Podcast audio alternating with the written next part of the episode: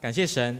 我记得我上一次跟大家分享信息的时候，我有讲到恩宠，我有分享恩典跟恩宠哪里不一样。恩典是最基本的神给我们的救恩，让我们能够成为神的儿女，能够得着神的恩典。而恩宠不一样，恩宠是一个在基本的救恩之上，一个更高的、更丰盛的、更大的。恩典在我们的生命当中，所以当你成为基督徒了以后，你需要在神的面前跟神求主啊，你的恩宠临到我的身上，你会得着神给你的力量。而这一个恩宠本来是不配的，但是神用他真正的爱来爱我们每一个人，有一个很重要的目的是，他要让我们能够在这个世上去行善。而这个善不是基本的好事情而已，这个善是神要在这个世上完成拯救人类的这一个极大的计划。所以你呢，非常的重要，你是神当中在我们生命里头，让我们能够成为那一个极大器皿的样式。所以好不好？让我们跟旁边的人说，你要成为神真正的儿女。可是，在这一个完成神的计划过程当中，会一帆风顺吗？不太可能。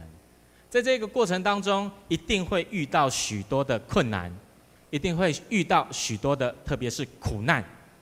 在这个苦难的当中，我们就需要去来到神的面前，去经历神，求神帮助我们。有一个很有趣的故事，这样子说，他在说有一间教会。他们在主日礼拜的时候，都会发现这间教会的牧师呢，跟那一个敬拜的主领，他们之间的关系不太好。哦，是另外一间教会哈，不是我们教会哈。好，你们干嘛每一个人眼睛睁那么大，想说是谁？好，就是这间教会的牧师跟敬拜的主领，他们的关系不太好。所以每一次呢，牧师分享的信息，这一个敬拜的主领选的歌，刚好都会跟牧师的主题对抗。比如说有一次，这个牧师的讲道题目叫做“慷慨付出”，而那一次呢，敬拜的主领就带了最后的一首诗歌，叫做“耶稣已付出一切”。后来在下个主日，牧师他的讲道题目叫做“别说闲话”，这个主领呢，他就带说“我爱诉说这故事”。后来这个牧师心情就非常的差，他就想说啊，我干脆离开这个教会好了。好，每个礼拜都这样，心情非常不好，所以他决定要辞职了。就他就在他最后一次在这间教会讲道的时候，他那一天分享的这个主题呢，他分享完了以后，就跟所有的会友说：“亲爱的弟兄姐妹，耶稣带我来到这里，他也会带我离开这里。”当他讲完了以后，这个主领又起来带了一首诗歌。好，叫做回家。这首诗歌通常都是在告别式的时候会唱的。亲爱的弟兄姐妹，虽然它是一个有趣的故事，可是你可以发现，有的时候我们是不是会像这一个牧师一样，遇到困难的时候，特别遇到有人对我有意见的时候，批评我的时候，攻击我的时候，通常我们都会有这个反应，就是。我离开好了，我不想要跟他面对面冲突，所以我就离开那里就好了。为什么会这样？因为我们每一个人心里都有一个极深的恐惧，会怕怕三件事情。第一件事情会怕麻烦，就是我干嘛还要再去跟他解决这些事情，还要解释那么多，我就直接离开就好了，事情一了百了。这是第一个。再来第二个是什么？他会怕。他会怕什么？他会怕吵架，他会怕外面的人看到在教会里头有人在吵架，就好像立法院一样吵架打架，这样子很没有见证。所以有的人会怕，我不想要跟这一个人正面冲突，所以我怕跟他吵架。这是第二种。第三种是什么？他会怕破坏关系，因为关系破坏了，到时候在教会又要常常看到他。会非常的尴尬，所以亲爱的弟兄姐妹，你可以发现，当我们遇到困难的时候，尤其是人对我有意见的时候，我们都会怕这三件事情：第一个怕麻烦，第二个怕吵架，第三个怕破坏关系。可是呢，你回到今天的经文当中，你可以看到耶稣，耶稣他做了什么样的事情？他告诉我们应该怎么做。我们来一起读二十一节的经文，好不好？今天的经文，马太福音的二十一节，今天的经文，我们一起来读哦。来，一二三，请。从此，耶稣才指示门徒，他必须上耶路撒冷去，受长老、祭司、文士许多的苦，并且被杀，第三日复活。在那一个时代，耶稣受的很多的苦，都是从这三种人来的。第一个，那时候的长老；第二个，祭司；第三个，文士。可是，当耶稣面对到他们的逼迫的时候，他们的攻击、批评的时候，耶稣说什么？他说：“我必须要上耶路撒冷去。”他说：“我必须要去哦。”他说：“一定要去哦。”当他面对到这些人对他的攻击跟批评的时候，他没有怕麻烦，他没有怕吵架。他没有怕破坏关系，他反而是做什么？去面对。他去面对那一个人对他的意见，去到耶路撒冷去。他说：“我必须要去。”为什么？因为他知道他现在所做的这件事情，是他的天赋要他去做的。他知道这个过程当中是神要训练他、锻炼他，让他能够成为一个好的器皿，去完成神要他完成的。善事就是神的计划。在旧约里头，有一个人，我觉得他的人生当中非常的惨，真的没有人比他惨。他叫做约伯。你知道约伯多可怜吗？有一天，外邦人就把他的养的所有的牲畜都抢去了，还把他的所有的奴仆都杀掉。不止这样，有一天天还降下火，烧了他的羊，他的仆人全部都烧死了。再来呢，不止这样，还有更倒霉的事情发生了。有一天，就有一个狂风把他家吹倒了，吹倒就算了，你知道压到谁吗？压到他的儿女，所以他的孩子都被压死了。再来，约伯又遇到什么事情？他的身上长了毒疮，非常的痛，非常的痛。不止这样，他身边的他的亲人，他的老婆也笑他。他说：“上帝这样子对待你，你还要信这个信仰吗？你干脆放弃上帝好了，去死一死好了。”他的老婆这样子笑他哦。不止这样，他的三个好朋友本来要去安慰他，结果后来变成在定他的罪。他说：“你会遇到这些事情，是因为你有犯罪，所以你应该要来到神的面前认罪悔改。”亲爱的弟兄姐妹，如果你是约伯的话，你会像他这样子面对这些事情的人，请你举手。应该没有。可是你可以发现约伯，他最后他在约伯记的二十三章第十节，他这样说：“他说，神知道我的所行，他试炼我之后，我必如精金，就会像黄金一样。”他在他说什么？我再说一次。他说：“神知道我的所行，他试炼我。”我必如精金一样。你看到他对神的信心是多么的大？为什么？因为他知道他现在所经历的这一些苦难、困难，别人对他的耻笑，都是神对他的试炼，因为他要成为黄金一样，是坚强的，是有延展性的，是有韧性的。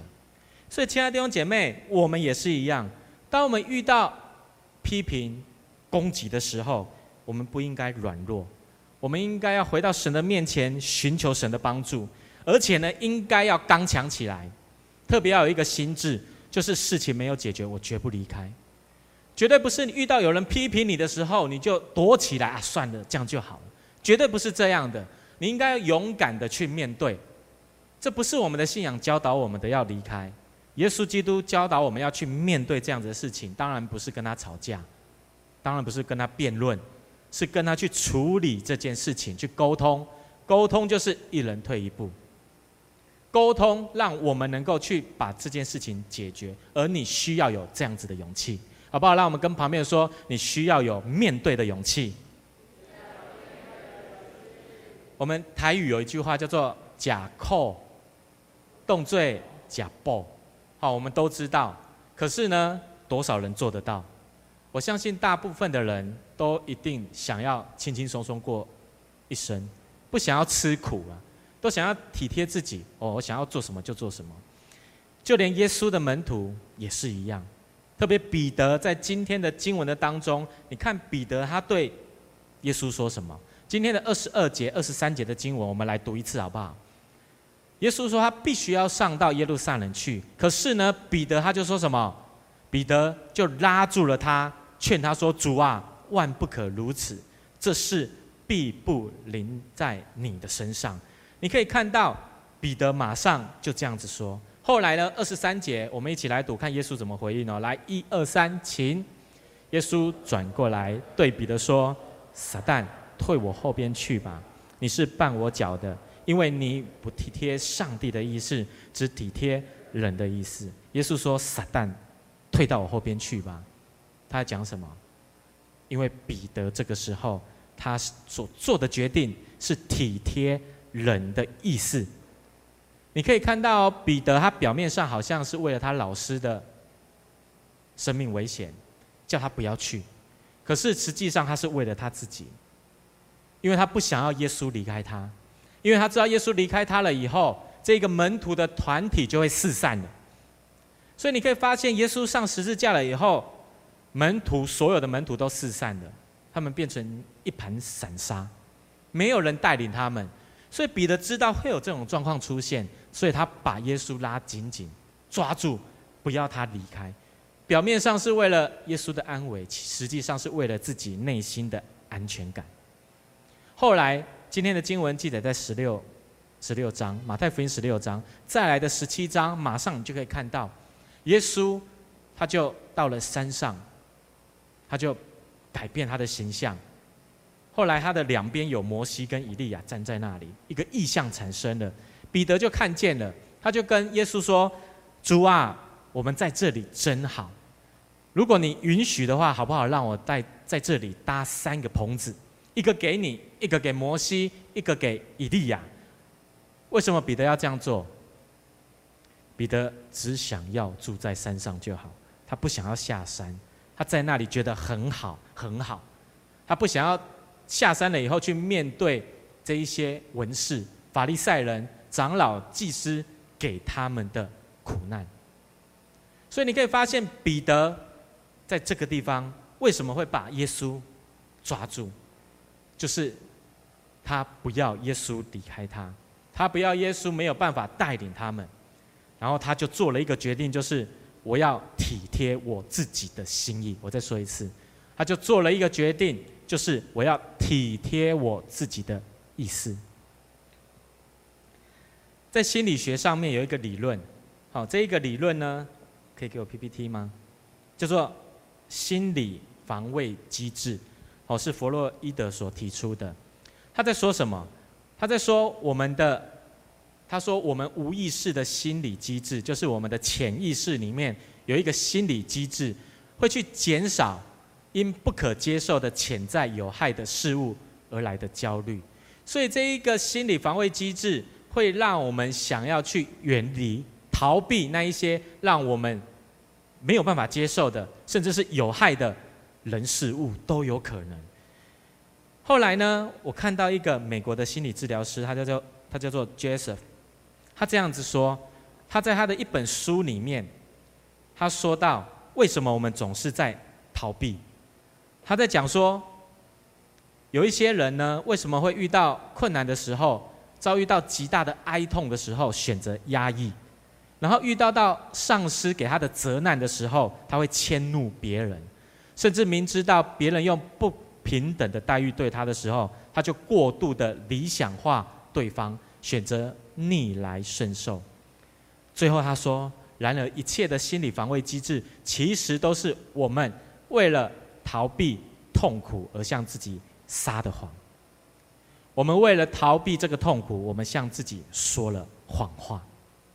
所以你可以发现，彼得当他的心理防卫机制出来的时候，他的反应是什么？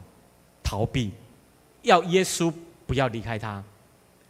而除了这个以外呢，还有三种。第一种就是压抑，第二种迁怒别人，第三种理想化。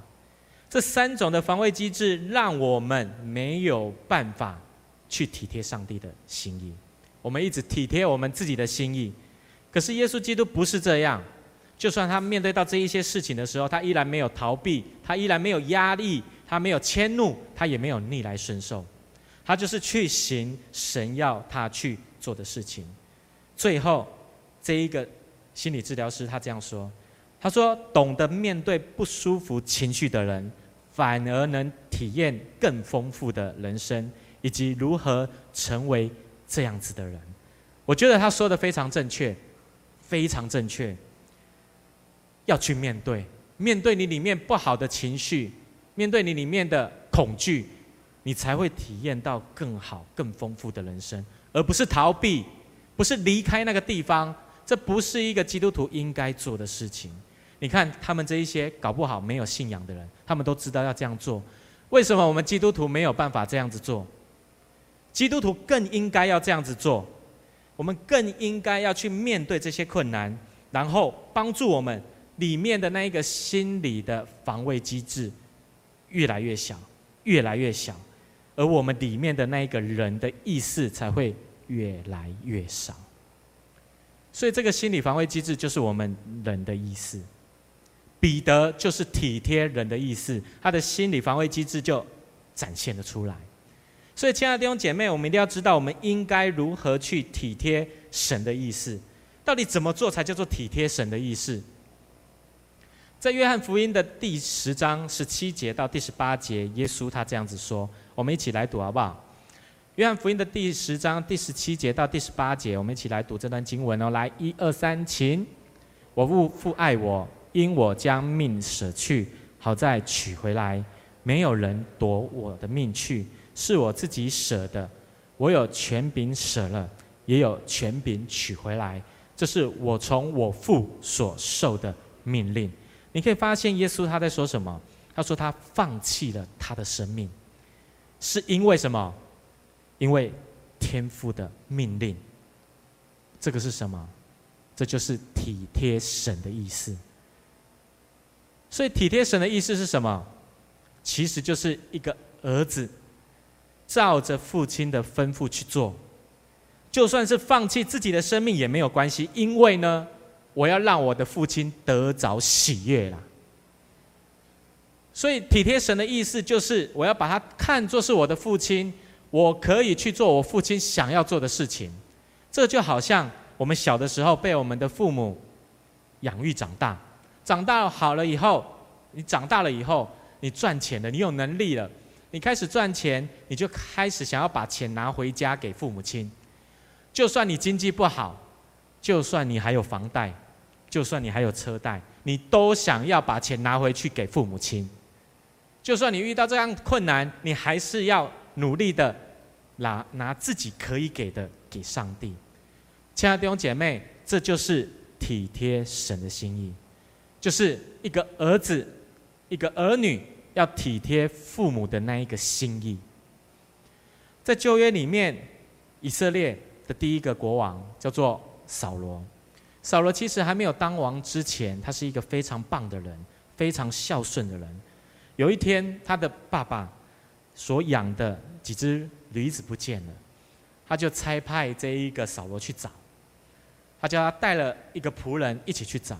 你知道，这个扫罗他就去找，很顺服的去。他先去到一个地方叫做以法莲，是一个山地，要爬山。找了很久，找不到。他又去到另外一个地方，叫做沙利沙地，去到那里又找不到。后来呢，他又去到一个地方，叫做沙林地，还是找不到。再去另外一个地方，叫做便雅敏地。后来最后他不放弃，还是去找，去到一个地方叫做苏佛地。亲爱的弟兄姐妹，他去到哪几个地方了？你们有在认真听吗？几个地方？第一个地方是以法莲山地。第二个地方叫做沙利沙地，第三个叫做沙林地，第四个叫做便雅敏地，第五个叫做苏佛地。你可以发现他去到几个地方？五个地方。他去到五个地方，他要不要花很多体力？你知道吗？在那个时候，他要去到这五个地方，大概要花多久的时间？走路，走大概要半个月的时间。为了要找什么？他爸爸的驴子。亲爱的弟兄姐妹，扫罗他就是一个体贴他父亲心意的人。后来扫罗找不到，他就跟他的仆人说：“我们赶快回去吧。”他说什么？他说：“我们如果再不回去的话，怕我们的父，怕我的父亲现在不挂虑驴的事，反而担心我们不见了。”所以你可以发现，他是一个体贴父亲心意的人。他要去到那么多的地方，有没有危险？很危险。他身体会不会遇到痛苦？会遇到痛苦，很累。可是他依然愿意去做这些事情。而耶稣基督也是一样，耶稣基督他所做的更厉害，他把他的命都舍去了，为了要得着他父亲的喜悦。所以耶稣才会在今天的经文当中第二十四节，我们看一下二十四节的经文好不好？我们来看一下今天的二十四节的经文。耶稣他说什么？我们一起来读哦。来，一二三，请。于是耶稣对门徒说：“若有人要跟从我，就当舍己，背起他的十字架来跟从我。”耶稣的意思是什么？他叫你背十字架，不是叫你永远背着而已。背完了以后，他要你钉在十字架上面。钉什么？他要把你里面人的意思。叫你钉在上面，所以亲爱的弟兄姐妹，你需要把你那一个体贴人的意思钉在十字架上面了以后，体贴神的那一个意思才会在你的生命当中散发出来。所以基督徒本来就不是一件很好走的道路，基督徒一生当中会遇到很多的苦难，但是你会有一个心智，明知不可为而为之。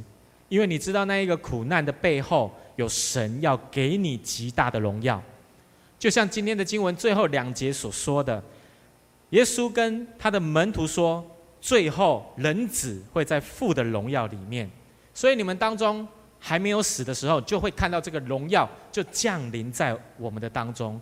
所以，亲爱的弟兄姐妹，这个就是面对苦难的结果。耶稣并没有一直在苦难的当中。反而最后是得着荣耀的，因此我们也是一样，不是叫你一直在苦难的里头，那是错的。在苦难的当中，最后是要得着荣耀的。所以保罗他才会在罗马书说：现在的苦楚，若比起将来的荣耀，就不算什么了。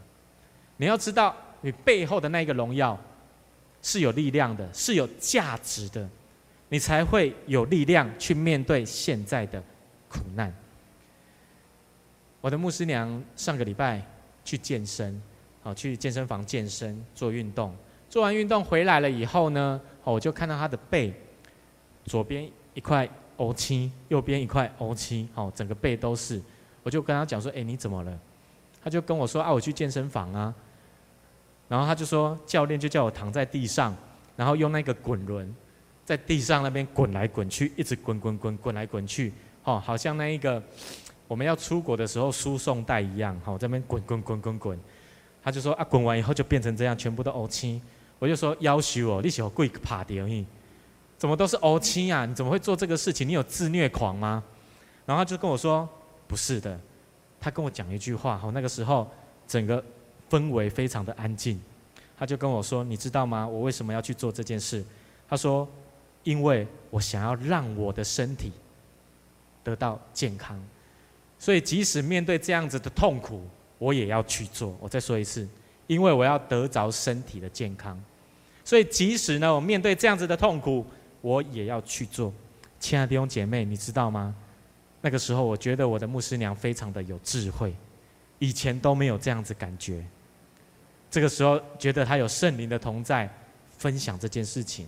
当她分享的时候，让我想到另外一件事情，就是我曾经有讲过的。现在很流行的医美中心都在做很流行的皮秒镭射。来，我的 PPT 看一下。对，皮秒镭射，你知道吗？皮秒镭射之前要抹那个麻药，如果你不抹的话会怎样？痛到你会叫爸爸。然后就抹麻药，可是抹完了以后你还是会痛。啊，痛完了以后你就会变成这个，好像长天花一样。然后你还要去面对人的眼光，然后我就想到，这个也是一样。为什么我忍受这个痛苦，忍受别人看我的脸一开始不好看的眼光？为了什么？为了之后变成另外一个漂亮美丽的脸。所以我愿意承受那个痛苦，抹麻药有一点点痛也没有关系。后来昨天晚上呢，我们年轻人哈当中有一个学生，他读研究所，在写研究所的论文。我问他，你在写什么论文？他跟我说。他在写一个药的一个研究，不知道研究什么，我就问他这个药名叫什么名字，哦，他就说这个药名呢叫做古力强，哦，我下一句就说骨力强好利用，我骨力强，就问他说吃完以后会怎样？他说吃完以后就会让我们的什么骨头会比较健康还是怎样？好，然后我就问他那吃这个药有没有什么副作用？他说有啊，他就跟我讲了几个副作用，讲完以后我就问他，刚好我明天可以讲。我就问他说：“为什么有副作用，身体会不舒服，你还是要吃这个药？为什么？因为我想要得着治疗，我想要得着健康。不管是皮秒镭射、吃药、做运动都一样。为什么要一开始承受那个痛苦？为什么跑步要一直忍耐那么痛苦？我最不喜欢的运动就是跑步，所以我都去打篮球。”为什么我要忍受那个痛苦？因为我要得着那个最后给我的健康。亲爱的弟兄姐妹，基督徒也是一样。我为什么现在要面对神给我的苦难？因为我知道那个背后的荣耀是更大的。神会帮助我去面对这些苦难，最后得着神给我的荣耀。而这个荣耀是让我觉得我做这件事情是有价值的。你的价值在哪里？你就会去做什么事情。你的价值，如果觉得你的工作重要，你就是去做工作的事；你的价值，如果觉得你的课业重要，你就只做课业的事；而你的价值觉得在教会当中是重要的，你就会在教会当中服侍神；而你的价值觉得你所做的一切都是为了天父上帝，你就会照着神的旨意去体贴上帝的心意。我的阿公是日据时代的人，好受过日本教育。我听我的妈妈讲，她说他们那个年代人常常有一种叫做日本精神，日本精神。这个日本精神怎么来的？他在一九三七年的时候，台湾进入皇民化运动的时候，尤其在太太平洋战争的时候，那时候的日本政府都在宣导一件事情，就是呢，要所有的台湾人都知道的一句话。所以这句话呢，叫做日本精神。他在讲什么？他们在鼓励台湾人在出去作战的时候，太平洋战争的时候，要为国家牺牲奉献。我再说一次，这个日本精神在讲什么？他在讲台湾人鼓励台湾人在作战的时候，要为国家牺牲奉献。后来我想一想，为什么会有这个日本精神？原来是因为以前哈有一个那个幕府时代的时候，有很多的武士。所以有武士道精神，武士道精神在讲什么？就是你的任务没有完成的时候，你就要怎样切腹自杀。有一个那当时的教育家，后来也在台湾哈，是那个台湾台湾的糖业之父，他叫做新渡户道造哈。他曾经说，他说这一个武士道精神是一件事情，他说。对武士来说，最重要的是背负责任和完成责任。死亡不过是尽责任的一种手段而已，倒在其次。他说：“如果没有完成责任所规定的事物，所受的惩罚比死还可怕。”亲爱的弟兄姐妹，刚我就恐怖，很可怕哦，比死还可怕。不管是这个日本精神，还是武士道精神。你可以发现，他们的内心里面都有一个价值，这个价值呢，就是他们要为着国家牺牲奉献，为了让他们的国家得着荣耀。如果没有做到这件事情的时候，他们会知道这件事情比死还要可怕。亲爱的弟兄姐妹，这些人有没有信仰？没有，没有信仰的人都可以这样子思想这件事情，做这件事情。为什么基督徒没有办法？你不会觉得我们太自由了吗？会不会自由过头了？这些没信仰的人都可以这样，基督徒为什么不这样做？耶稣基督也是这样做，他为着神的旨意去牺牲自己的生命。基督徒现今在这个时代不会牺牲，不会奉献，只想要得着。你愿意牺牲你自己吗？你愿意牺牲你里面那一个体贴人的意思吗？我们来到神的面前，不只是领受恩典，你需要学习牺牲、奉献。做神要你做的事情，所以亲爱的弟兄姐妹，神的儿女在这个世上一定要面对苦难，而在这个苦难的当中，可能是别人给我的批评、攻击，甚至是伤害，我们都应该勇敢去面对，因为我们知道上帝要训练我们、锻炼我们，越来越刚强。你不去面对，你就不会；你不去面对，下一次遇到这个状况的时候还是一样。那你应该怎么面对？把自己的体贴自己的心思意念钉在十字架上面，神的心意才会在你的里面。你透过在教会当中的读经、祷告、聚会，你才会知道神的心意、神的意思是什么，你才有办法活出神的意思。而我们需要知道，这个苦难只是暂时的，不是永远的。如果这个苦难是永远的，那你不要相信这个信仰。而对基督徒来说，这一个苦难只是暂时的，是为了那一个将来的荣耀。而我需要来到神的面前，透过神给我的力量，面对这些苦难。